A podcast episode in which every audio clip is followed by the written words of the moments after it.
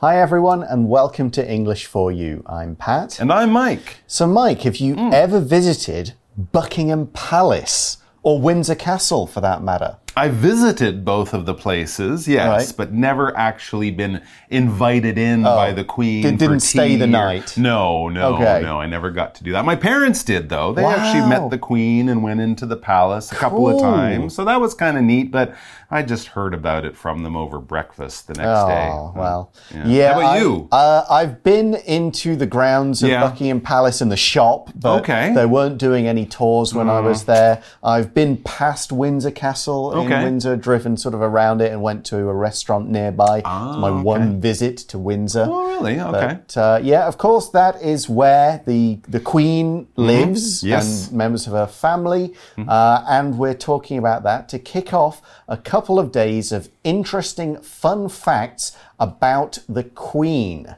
So we're going to start with one. Let's read through day one of this article and see what there is to know. Reading. Fun facts. This month is one of Queen Elizabeth's birthdays. But which birthday is it? That may sound like a confusing question. After all, you can only be born on one day, right? While that may be true, the head of the British royal family can surely break a rule or two. Her Majesty was born on April 21st, so that's the date of her first birthday. However, she actually has another birthday. Her official birthday occurs on the second Saturday of every June. June's nicer weather is usually better for holding outdoor events to celebrate Her Majesty's birthday. One of the main events of this birthday is a parade called Trooping the Color. For large parts of Trooping the Color, all eyes are fixed firmly upon the Queen. Needless to say, it wouldn't be desirable if some sudden wind caused an embarrassing wardrobe malfunction. In order to prevent this from happening, the Queen's tailors came up with a smart solution. Each outfit has a couple of small lead curtain weights sewn into it. These weights make sure the Queen looks great in any weather.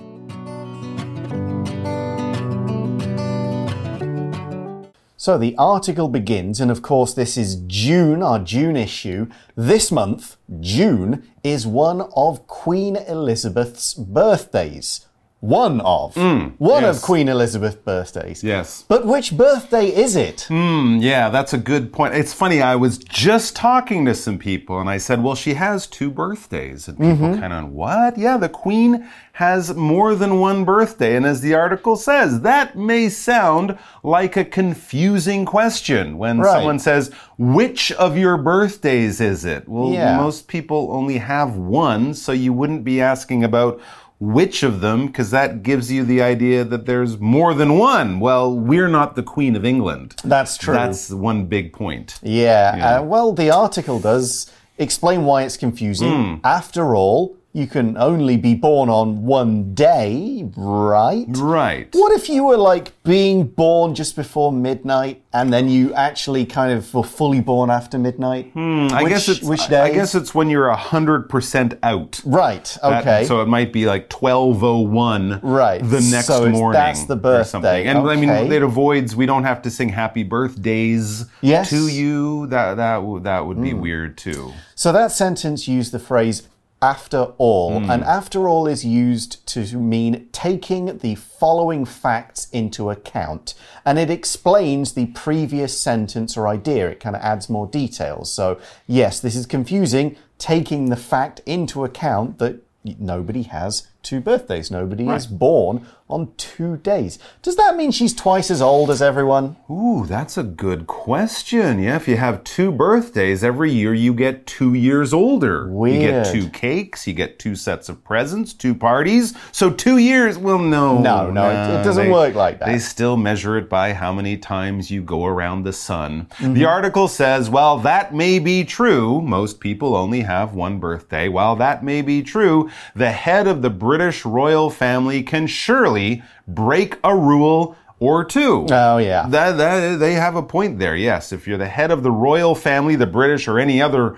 royal family, you can probably break a rule or two. Here we're using this adjective royal because we're talking about the Queen of England. If we talk about kings and queens, even princes and princesses, the children of a king or a queen, we would use the adjective royal. They are royal people, they have royal homes, there are royal holidays, royal weddings all sorts of things like that. We talk about that group of people, the whole family, as royalty. Put a Mm-hmm. ty on the end, and that's the noun we would use to talk about anyone who is in a royal family. They are royalty or they are royal. For example, Prince Charles and Lady Diana Spencer's wedding was the first royal wedding to be shown live on TV. And I guess Harry and Meghan.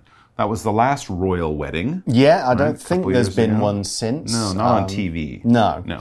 So we are now going to explain the idea of the Queen having two birthdays. Yeah, how does that work? The article says Her Majesty was born on Mm-hmm. April 21st. So that's the date of her first birthday. She is little baby Elizabeth. Yeah, and we address her here as Her Majesty Hmm. and saying Her Majesty, His Majesty, or if you're talking to them, Your Majesty.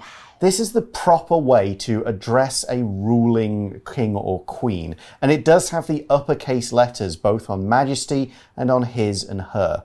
For other members of the royal family, you would use His Highness, Your Highness, Her Highness, Hmm. but Majesty is for the ruler, the top dog. Okay, so not Queen or Queenie or Liz or Lizzie. Yeah. You don't use those terms when you're meeting the Queen of England. Of course, back to the article, it says, however, she actually has another birthday. So she was actually born on April 21st. That's when she came into the world, but she has another birthday. Right. The article explains her official birthday occurs on the second Saturday of every June. So it's a different day each year. Okay. It's just the second time there's a Saturday. Okay. And that's the official one, which kind of means the one that the entire country will recognize and celebrate. I see. But why then? Ah, well, there's a good reason for that. June's nicer weather is usually better for holding outdoor events to celebrate Her Majesty's birthday. Remember, she is the Queen of England, Queen of Britain,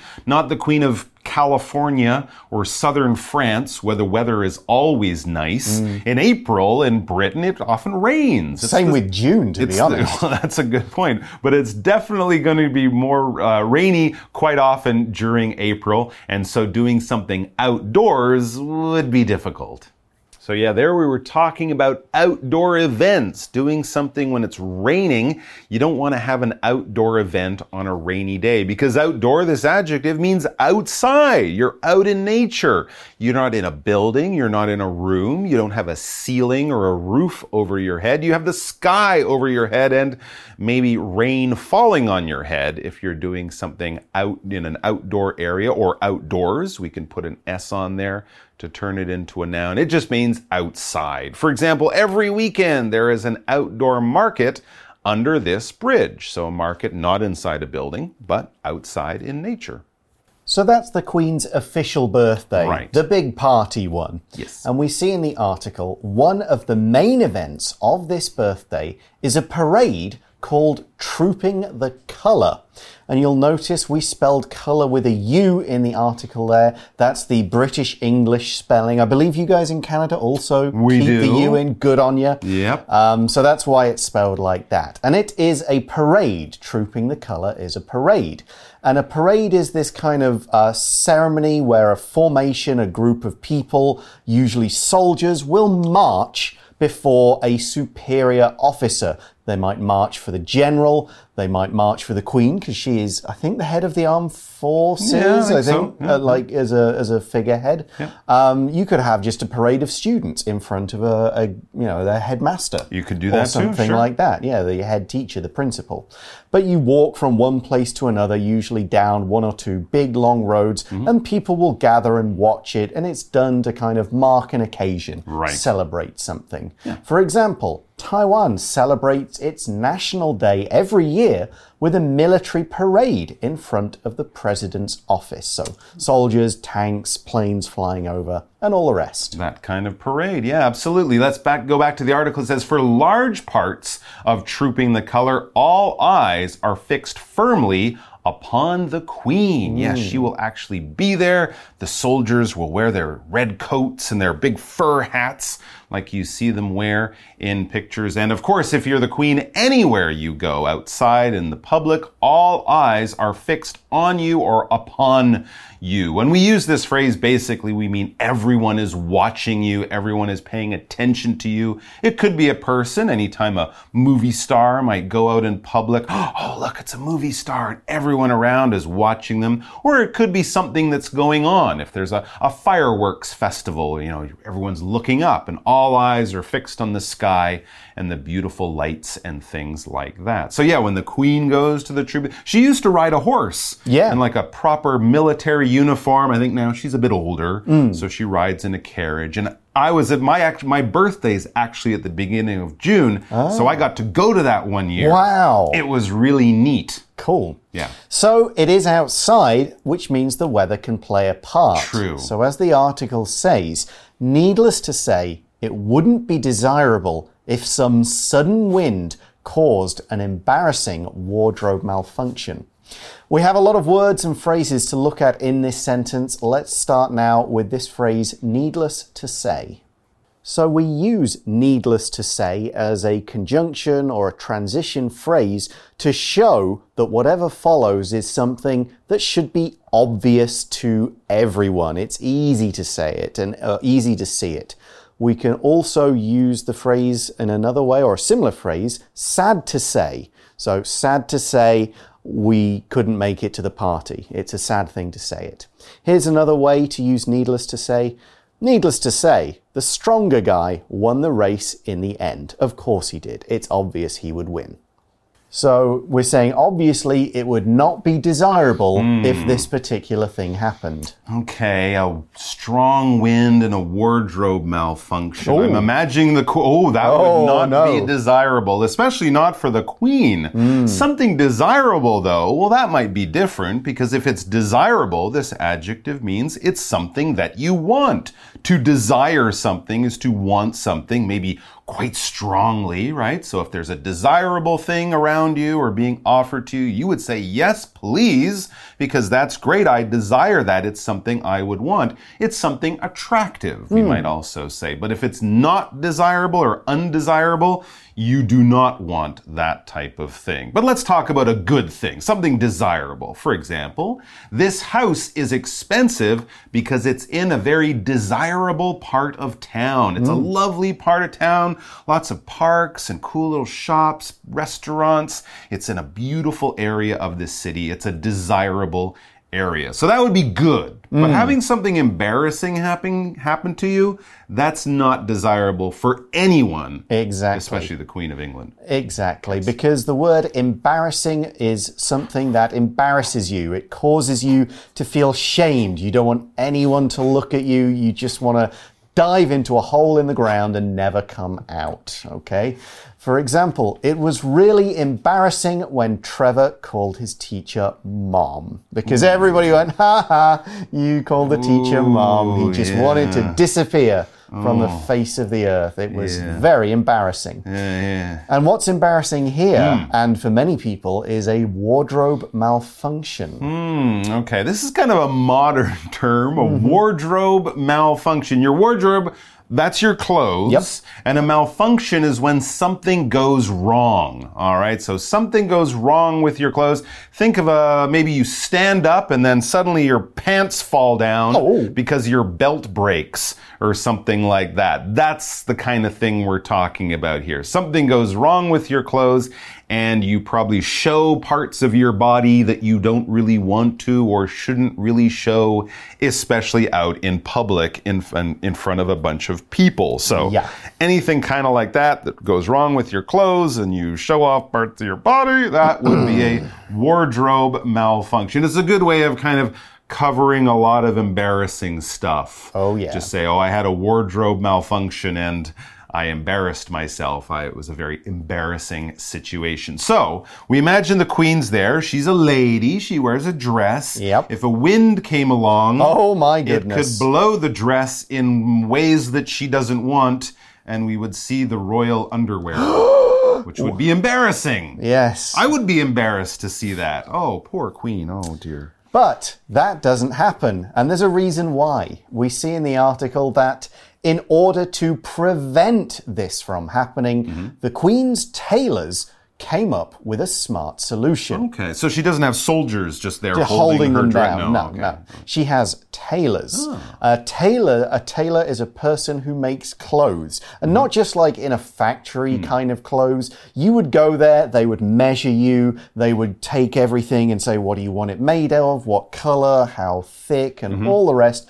Then they would make you that set of clothes that was for you and no one else. We call it making this to order. Right. So, a tailor is somebody who would make your own set of personal clothes just for you. That's right. We also use it as a verb, right? Right. To tailor, your some clothes. Yeah. Here's an example with the noun. Davy had to go back to the tailor to get his pants shortened. They were too long, and he got the tailor just to take them up a little so he wouldn't keep treading on them. All right. So the tailors, the Queen's tailors, who are probably some of the best, if not the best Mm-hmm. in London, or certainly in, uh, in Britain, maybe even, they came up with an amazing uh, solution for her.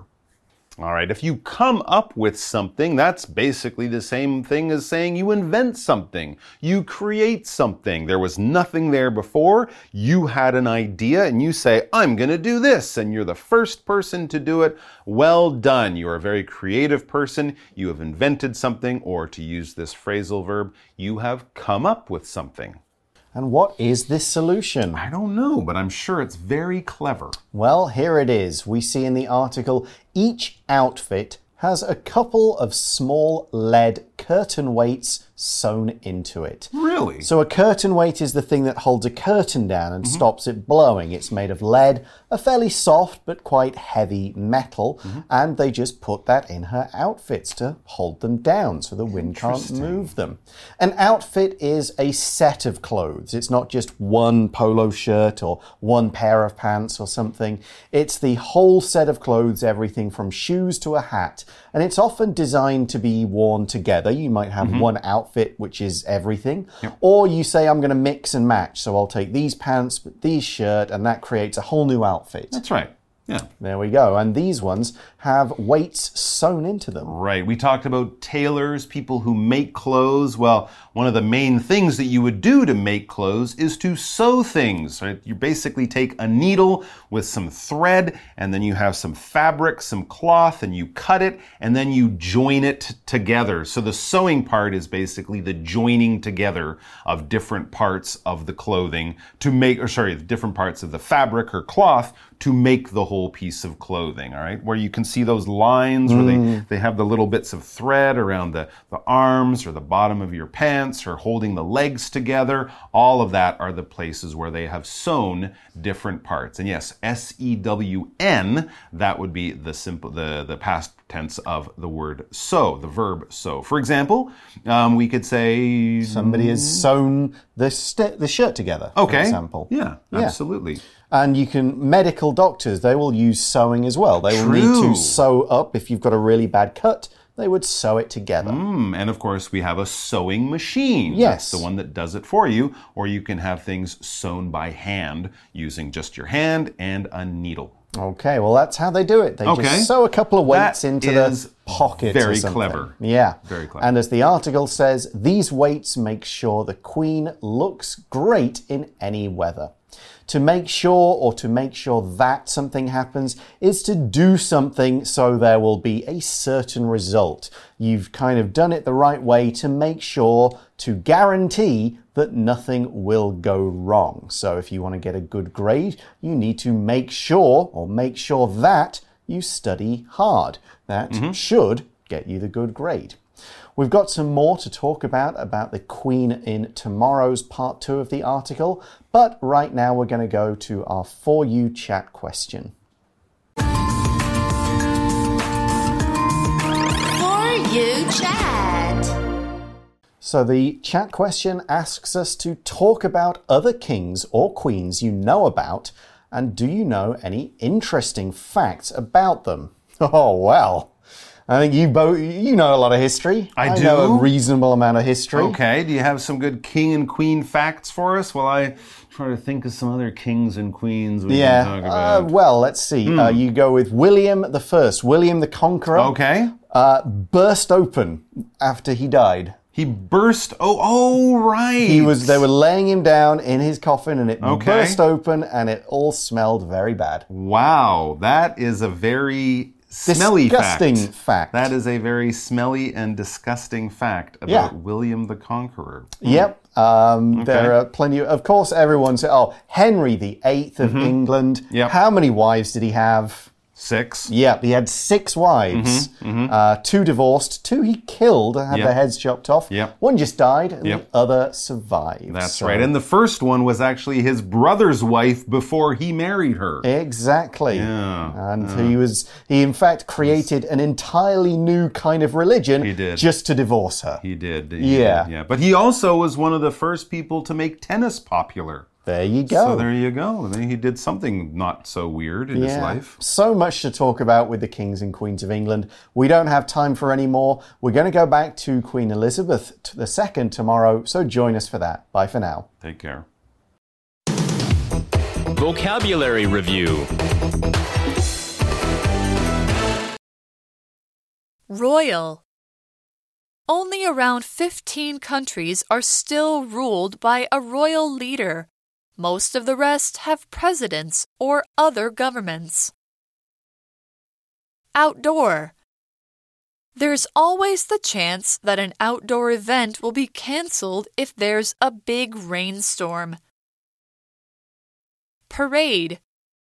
The military parade marched in front of the president's home in honor of the country's national holiday.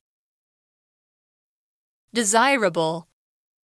It would be desirable to live in a quieter place. I wish I had enough money to move. Embarrassing. Steve had an embarrassing moment when he got Louise's name wrong and called her Lucy. Tailor.